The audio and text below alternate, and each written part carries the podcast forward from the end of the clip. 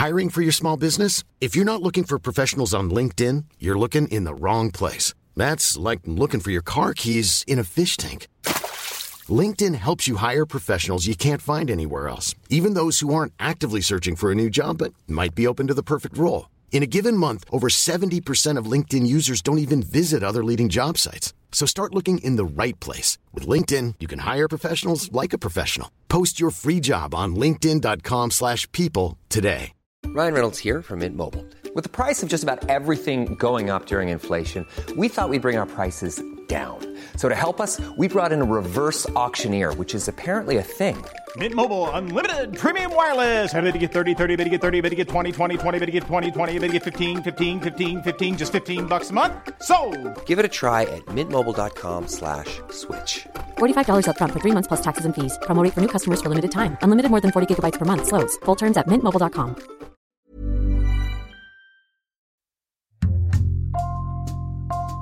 Bonjour, c'est Jules Lavie pour Code Source, le podcast d'actualité du Parisien.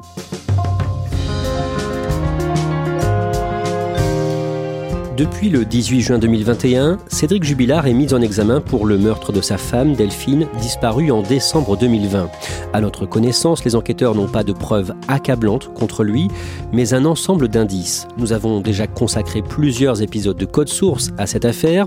Aujourd'hui, nous vous proposons un point sur les derniers éléments de l'enquête révélés par le Parisien et sur le comportement troublant de Cédric Jubilard en prison. Il parle de Delphine avec des mots insultants et d'après un codétenu, il aurait avoué le crime et il aurait cherché de sa cellule à faire déplacer le corps de sa victime. Cet épisode de Code Source est raconté par Ronan Folgoas du service police-justice du Parisien.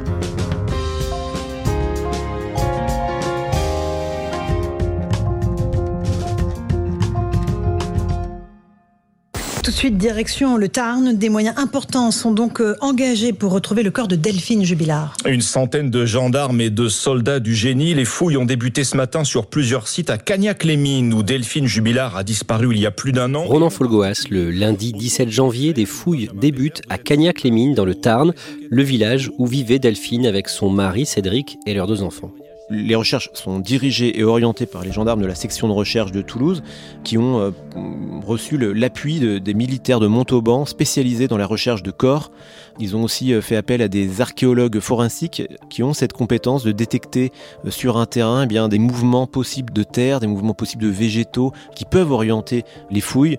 Et puis ils ont aussi du matériel technique avec des radars, des détecteurs de métaux et puis du matériel très lourd, du matériel de chantier, des pelles mécaniques, des débroussailleuses, puisque c'est un terrain très accidenté, très végétalisé, très boisé, avec des ronciers. Enfin, c'est très compliqué. Ce n'est pas un champ euh, comme ça tout plat. Donc, il faut faire un travail euh, de préparation et puis ensuite aller fouiller, aller creuser et aller inspecter dans le détail.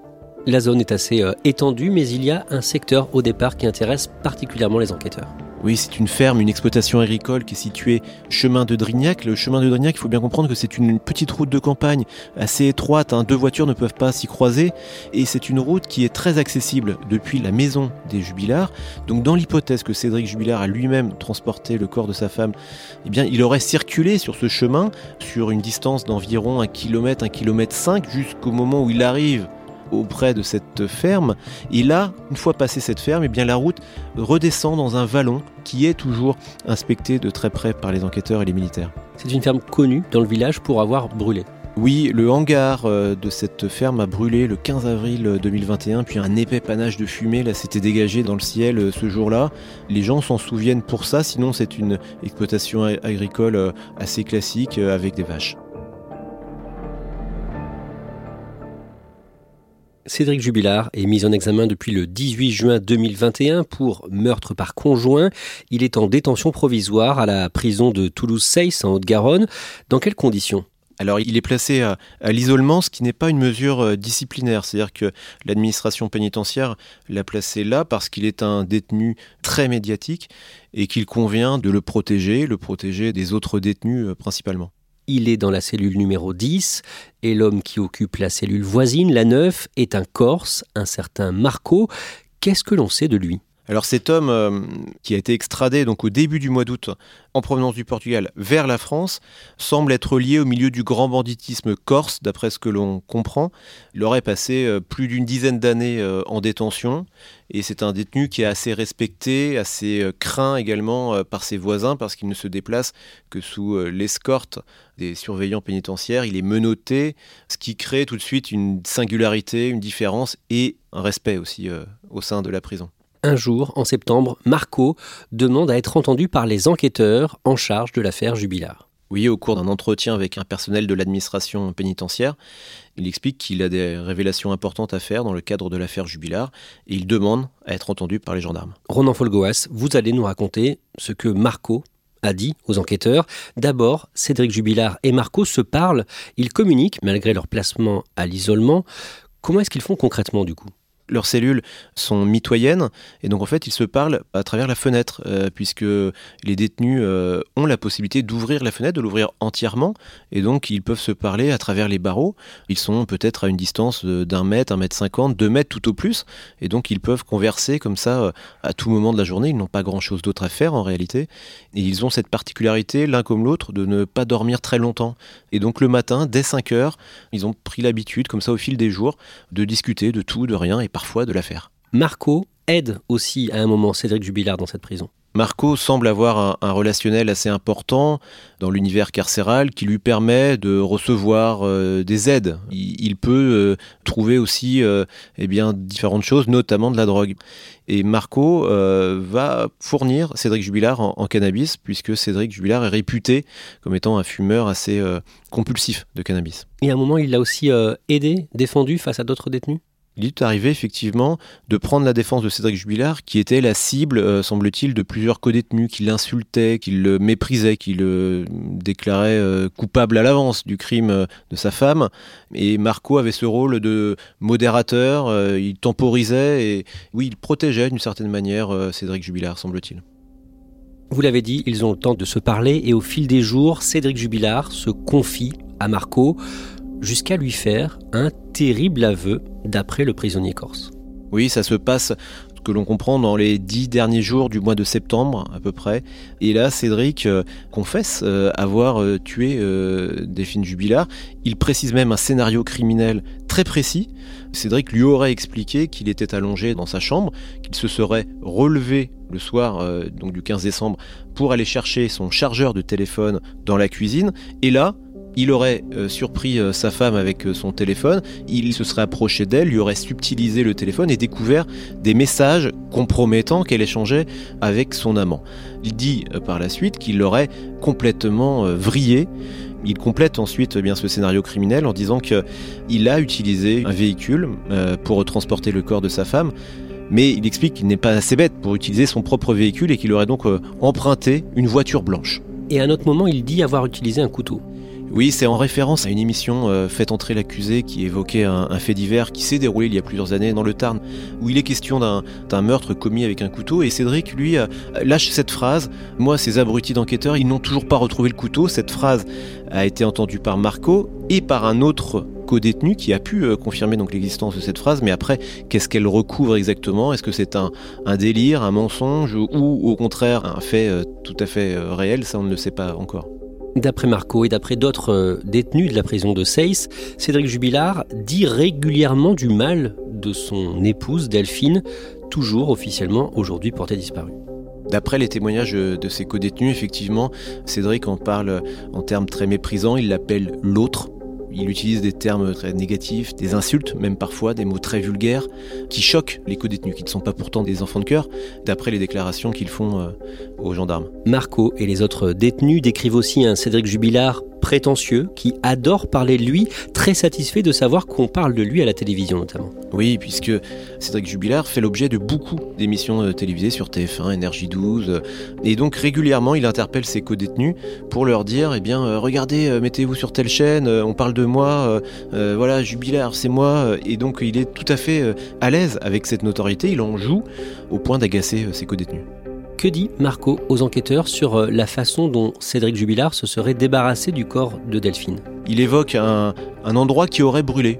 C'est le simple indice que donne Cédric Jubilard à, Marco. Cédric se renseigne aussi auprès de Marco sur les risques qu'un corps enfoui euh, sous la terre réapparaisse au fil du temps. Cédric semble avoir peur des effets des intempéries, des ruissellements d'eau. Il craint que des animaux de passage, notamment des sangliers, puissent gratter le sol et en grattant finissent par faire apparaître le cadavre de sa femme. Cédric Jubilard a été interpellé le 16 juin 2021, six mois après la disparition de sa femme Delphine, et entre-temps, il a trouvé une nouvelle compagne, une certaine Séverine. Qui est-elle? Alors Séverine est une femme d'une quarantaine d'années qui vit euh, dans une commune euh, qui touche euh, Cagnac-les-Mines. C'est une vague connaissance de Cédric dans le sens où elle a habité il y a une dizaine d'années sur la même commune que Cédric et Delphine, à Arthès, près d'Albi. Hein, et, le fils aîné de, Séverine était un copain de poker, copain de soirée de Cédric Jubilard. Donc ils se connaissaient mais simplement de vue. Et puis Séverine, elle, a participé à des recherches, des battues. Et puis un jour, fin mars, début avril 2021, elle a trouvé un pull blanc qui aurait pu éventuellement appartenir à Delphine. Et, avec ce pull, elle a contacté Cédric. Le lien s'est établi. Ils ont ensuite euh, dîné ensemble 15 jours plus tard. Et puis voilà, le courant visiblement est très bien passé entre eux.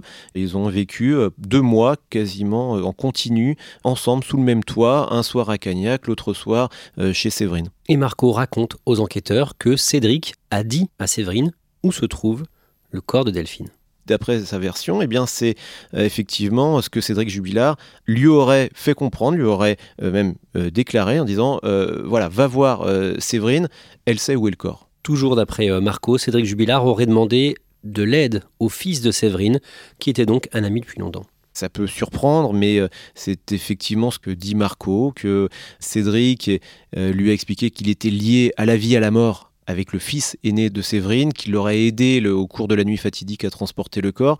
Les enquêteurs sont un petit peu surpris, mais ils sont obligés de vérifier cette déclaration, et donc c'est pour cela qu'ils vont aussi euh, vouloir euh, entendre euh, le fils aîné de, de Séverine. Les gendarmes interrogeront en effet plus tard le fils de Séverine sous le régime de l'audition libre pour avoir sa version des faits et aucune charge ne pèse contre lui. Ronan Folgoas, pourquoi Marco dit tout ça aux enquêteurs? Qu'est-ce qu'il a à y gagner? Alors il ne semble euh, guidé par aucune recherche euh, de gain immédiat, de gain personnel. Il dit, Marco, que euh, c'est simplement la quête de la vérité au nom de l'intérêt supérieur des enfants qui le pousse à parler, qui ne peut pas garder ça pour lui. Il va de toute façon être libéré sous contrôle judiciaire dans les jours qui viennent. Et c'est vrai que l'argument peut se tenir. Vous venez de le dire, quand Cédric Jubilard lui parle, Marco est à quelques jours de sortir de cette prison de Seyss, et Jubilard, justement, lui confie deux lettres pour Séverine. Tout à fait, c'est-à-dire que Cédric perçoit euh, Marco comme étant une opportunité, l'opportunité de transmettre un message à Séverine, un message codé, un message secret, puisque le courrier qu'il peut échanger euh, traditionnellement avec Séverine, il est lu et relu par euh, l'administration pénitentiaire, par les juges d'instruction, etc.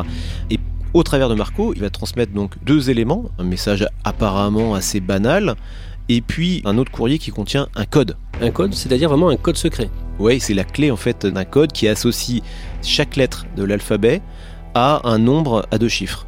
Le A par exemple vaut 57, le B vaut 78, etc. etc. En reconstituant ainsi la série de chiffres, eh bien, on retrouve les lettres que Cédric souhaite exprimer, et ainsi de suite, on reconstitue ces phrases. Et le lundi 22 novembre, grâce à ce code, l'un des gendarmes en charge de l'enquête décrypte des messages cryptés écrits auparavant par Cédric Jubilard. Oui, dans une lettre euh, antérieure, il avait euh, disposé comme ça une série de chiffres et donc à la lumière de la clé du code dont disposent désormais les enquêteurs, eh bien, il reconstitue ce message, un message qui ne va pas fondamentalement changer le cours de l'enquête, euh, mais qui éclaire un peu plus le personnage Cédric Jubilard. Il a écrit en réalité Je t'aime fort mon ange, adressé à Séverine, j'ai envie de te faire l'amour partout. Et puis, dans une seconde partie, il a précisé bonne lecture les PD si vous trouvez le code.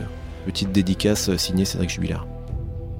Et dans l'une des deux lettres données à Marco, Cédric Jubilard donne des consignes à Séverine. Oui, cette lettre qui transite donc par Marco et qui va finir donc dans les mains de Séverine contient en réalité un, message euh, là écrit euh, avec de vraies lettres, mais qui contient un, sens caché. Cédric euh, demande à, Séverine de, s'appuyer sur Cyril Hanouna. Cyril Hanouna peut être une solution pour régler leurs problèmes. Cyril Hanouna, ce n'est pas l'animateur de C8, bien sûr, c'est en réalité le surnom donné en prison par les co-détenus à Marco. Marco est, semble-t-il, un téléspectateur assez attentif des émissions de, Cyril Hanouna, donc il a hérité comme ça de ce surnom. Et évidemment, les enquêteurs, quand ils voient ça, ne peuvent pas s'empêcher de faire une association d'idées et se dire que Marco est vu euh, par Cédric comme une aide potentielle pour, pourquoi pas, déplacer le cadavre de Delphine. En tout cas, Marco, lui, va le comprendre évidemment comme ça. Donc Cédric Jubilard dit à sa compagne Séverine que Marco peut aider sans dire à quoi précisément, et il demande à Marco d'aller la voir une fois libéré. Ronan Folgoas, les gendarmes sont donc dans la confidence en fait depuis le mois de septembre.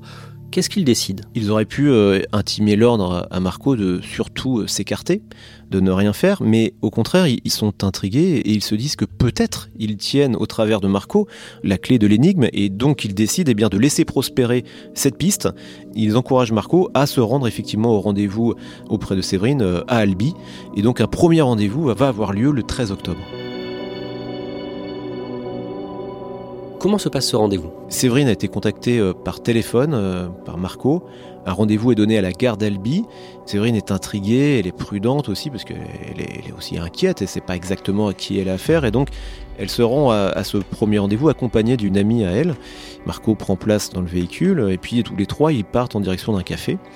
Ils boivent un verre sur une terrasse euh, et Marco n'est pas très à l'aise puisque la présence de l'ami de Séverine l'empêche euh, d'aborder un peu le, cœur du sujet. Mais profitant d'un moment d'absence de l'ami de, de, Séverine, eh bien, il, commence à, tâter le terrain, si j'ose dire. Il, lui demande euh, si elle sait quelque chose.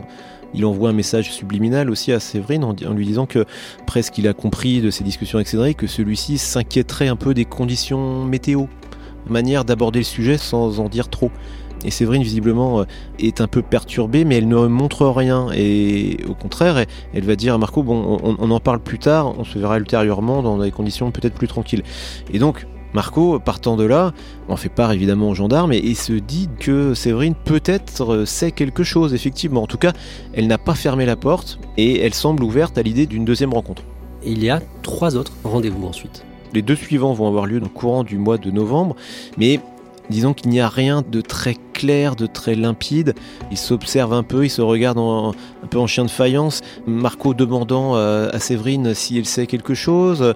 Séverine euh, ne sachant pas trop quoi répondre. Euh, ils se parlent mais sans vraiment rien dire de décisif. Et puis à un moment, Marco, pour briser la glace, si j'ose dire, est-ce que Cédric un jour t'a parlé d'un endroit qui a brûlé? Oui, oui, oui, oui, oui, oui, un endroit qui a brûlé, oui, m'en a parlé, oui, mais c'est la ferme qui a brûlé. Partant de là, euh, Marco dit bah écoute, euh, il faudrait peut-être qu'on aille voir de ce côté-là.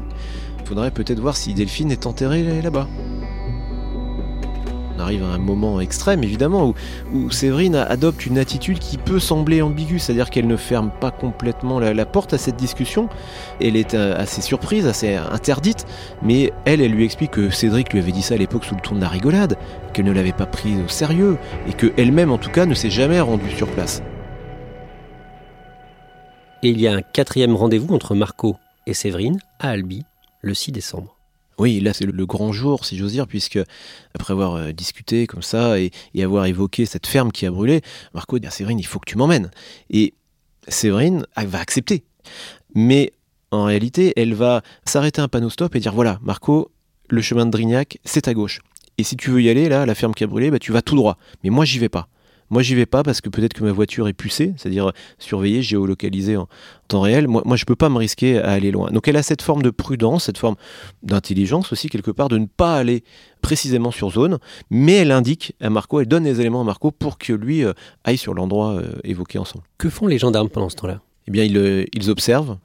Ils sont euh, curieux de savoir ce que précisément Séverine a pu dire à cette occasion. Et d'ailleurs, Marco, il enregistre une bonne partie de la conversation qu'il a avec Séverine et on entend les propos de Séverine qui sont ambigus là encore. Il y a cette idée quand même qui émerge de déplacer le corps. C'est une suggestion, semble-t-il, là encore, de Marco qui dit à Séverine il faudrait peut-être qu'on le déplace le corps si jamais on le retrouve. Séverine bon euh, ne sait pas trop quoi en dire mais en tout cas elle ne s'oppose pas fermement à ça pour euh, brouiller les pistes et pour euh, répondre à la demande de Marco, elle va fournir en fait les photos de euh, l'amant de Delphine et euh, de son ex-compagne. Et ainsi euh, elle va donner quelques éléments de base à Marco pour retrouver le domicile de l'amant de Delphine. Parce que l'idée au fond c'est de brouiller les pistes au service de Cédric Jubilard et donc de transporter le corps, si jamais il le retrouvait, à proximité de la maison euh, de l'amant. Donc les enquêteurs soupçonnent Cédric Jubilard de chercher à faire déplacer le corps de Delphine Jubilard pour qu'on accuse à tort l'amant de Delphine voilà le scénario en tout cas hein, qui, qui, est échafaudé. Euh. Et ce qui est très compliqué dans cette histoire, c'est qu'on a du mal à percevoir qui décide de quoi, qui a l'idée de quoi précisément, quel est le rôle joué exactement par Cédric et par euh, Séverine. Là, il y a une, grande ambiguïté autour de tout ça. Le 14 décembre, à la demande des deux juges d'instruction, Audrey Assema et Coraline Chartier, le parquet de Toulouse élargit l'enquête à des soupçons de recel de cadavres. Et le lendemain, le mercredi 15 décembre, Séverine est placée en garde à vue. L'information de cette mi-journée, c'est la garde à vue de la compagne de Cédric Jubilard. Elle s'appelle Séverine. Un an, jour pour jour, après la disparition de Delphine Jubilard, c'était dans la nuit du 15 au 16 décembre l'année dernière. Comment est-ce qu'elle se défend? Elle explique que, contrairement à, ce qui a pu être euh, expliqué euh, notamment par Marco, eh bien, qu'en réalité, elle ne sait rien, euh, si ce n'est cette anecdote qu'elle a déjà racontée en réalité aux, gendarmes dès le mois de juin, puisque pendant la garde à vue de Cédric Jubilard, elle-même a été euh, auditionnée que Cédric lui avait dit un jour, comme ça de manière assez provocatrice, que oui, oui, il avait enterré euh, Delphine à côté de la ferme qui a brûlé. Et cette phrase-là, elle ne l'avait pas prise au sérieux, mais elle était quand même restée dans un coin de sa tête. Et donc, elle redit ce 15 décembre 2021 qu'elle a cette anecdote en tête, mais que mais qu'elle n'a rien d'autre en réalité, que Cédric ne l'a jamais amené nulle part, qu'il ne lui a jamais fait de confidence sur l'oreiller, et elle va réussir comme ça à, prouver sa bonne foi aux gendarmes qui vont arriver à la conclusion, bien que effectivement, il est tout à fait probable qu'elle ne sache rien de particulier. En tout cas, après la garde à vue, elle est laissée libre euh, et aucune charge ne pèse contre elle. Exactement, aucune charge ne pèse contre elle, ce qui n'écarte pas quand même les, les, questions que pose son comportement, le comportement qu'elle a adopté auprès de Marco, un comportement pour le moins suspect qui a justifié son placement en garde à vue. Après la garde à vue de Séverine, Cédric lui a écrit Que dit-il sur tout ce qui a été avancé par Marco aux enquêteurs? D'abord, il, s'excuse. Il adresse une lettre pour s'excuser auprès de Séverine. J'ai dit n'importe quoi à n'importe qui. Il aura cette formule dans la lettre adressée à Séverine. Et il affirme aussi que Marco, euh, visiblement, est allé beaucoup trop loin, qu'il a même raconté n'importe quoi, qu'il encourage même Séverine à porter plainte pour faux témoignage contre Marco. C'est une manière aussi de revenir sur ses propres déclarations, les déclarations puisqu'il reconnaît au travers de cette lettre aussi s'être livré auprès de ses co-détenus, et notamment auprès de Marco, mais en minimisant complètement la valeur de ses propos. Ronan Folgoas, jusque-là, Séverine disait croire en l'innocence de Cédric Jubilard, mais aujourd'hui, visiblement, elle le pense coupable. Séverine, euh, avec laquelle euh, j'ai pu échanger à plusieurs reprises, comme d'autres journalistes hein, d'ailleurs, semble assez euh, hésitante, elle se contredit elle-même au fil des jours, elle ne sait plus très bien en réalité comment elle doit se positionner à l'égard de Cédric Jubilard. Je pense pouvoir dire euh, qu'elle a éprouvé euh, des sentiments euh, réels pour Cédric, un attachement en tout cas sentimental, oui, assez fort. Mais je pense que c'est un phénomène très classique quand on vit à côté des gens. On n'a pas envie de croire qu'ils sont coupables. On n'a pas envie de croire qu'on a vécu à côté d'un potentiel meurtrier. Donc on, vit avec cette conviction que l'homme qu'on aime, euh, là dans son cas, est, un innocent. À l'issue de sa garde à vue, elle a fini par dire euh, aux gendarmes que oui, désormais elle avait ouvert les yeux et qu'elle le croyait euh, capable d'avoir tué sa femme. Elle le croyait aussi capable de mentir à quelqu'un les, les yeux dans les yeux. Elle a dit ça. Finalement, je n'arrive plus tellement à la suivre, Séverine, je ne sais plus tellement ce qu'elle pense au fond d'elle. Ronan Folgoas, on en revient au début de cet épisode de Code Source. Ces fouilles qui ont débuté le lundi 17 janvier, notamment, mais pas seulement, près de cette ferme brûlée, la ferme de Drignac, au moment où on enregistre ce podcast, une semaine plus tard. Qu'est-ce que ces recherches ont donné? À ce jour, d'après ce que l'on en sait, les recherches n'ont rien donné de concret. Le téléphone de Delphine n'a toujours pas été retrouvé, puis encore, surtout, euh, n'a toujours pas été découvert. Aucune trace euh, concrète, mais c'est un travail de longue haleine qui attend les services euh, de la gendarmerie et les militaires, qui va peut-être aboutir et peut-être pas. c'est l'incertitude la plus totale, évidemment, pour les proches de la disparue, c'est une attente terrible. Marco, il est jugé crédible par les enquêteurs? Oui, crédible dans le sens où il fournit des éléments que seul Cédric peut lui avoir communiqués. Il a notamment communiqué aux, gendarmes les numéros de portable des avocats de Cédric Jubilard, le numéro de portable de Séverine. La preuve que Cédric lui a bien transmis des éléments. Il n'a aucun intérêt, Marco, à, à, travestir à ce point la réalité. Après, est-ce que par moment il extrapole? Euh, Ça, il y a une part d'inconnu là-dedans, mais la base est tout à fait euh, sérieuse, crédible, en tout cas jugée comme telle par les enquêteurs.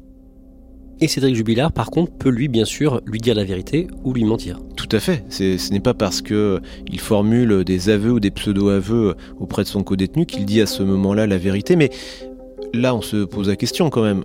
Un homme innocent pourquoi se livrerait-il à, un tel jeu aussi dangereux? Si un procès un jour euh, devant une cour d'assises arrive, cette séquence reviendra aussi comme un boomerang euh, contre Cédric Jubilard. Ses avocats euh, doivent déjà le savoir, c'est un élément très négatif pour sa personnalité, mais c'est un élément qu'il faut considérer aussi avec une certaine précaution. La famille de Delphine Jubilard se montre très discrète depuis le début de l'affaire.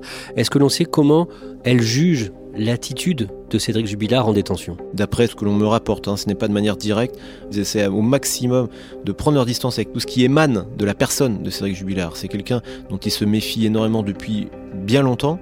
Avant même la disparition de leur sœur, ils ont euh, coupé les ponts, même mentalement, avec euh, tout ce que peut faire, ce que peut dire Cédric Jubilard. On peut imaginer que c'est extrêmement douloureux.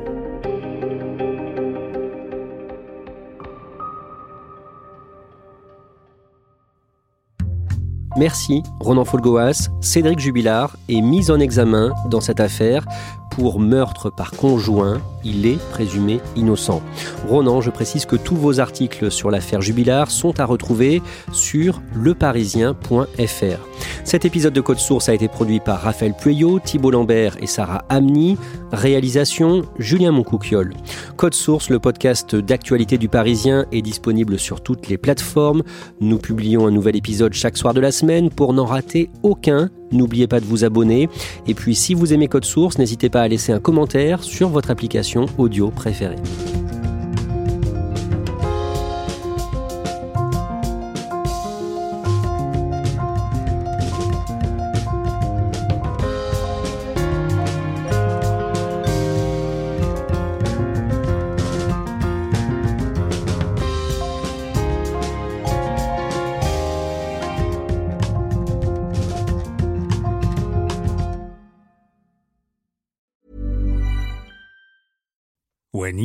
Decisions for your company, you look for the no-brainers. And if you have a lot of mailing to do, stamps.com is the ultimate no-brainer. It streamlines your processes to make your business more efficient, which makes you less busy. Mail checks, invoices, legal documents, and everything you need to keep your business running with stamps.com. Seamlessly connect with every major marketplace and shopping cart Schedule package pickups and see your cheapest and fastest shipping options from different carriers with rates up to 89% off USPS and UPS rates. And with the stamps.com mobile app, you can take care of mailing and shipping wherever you are. Make the same no-brainer decision as over 1 million other businesses with stamps.com. Sign up with code program for a 4-week trial plus free postage and a free digital scale. No long-term commitments or contracts. That's stamps.com. Code program.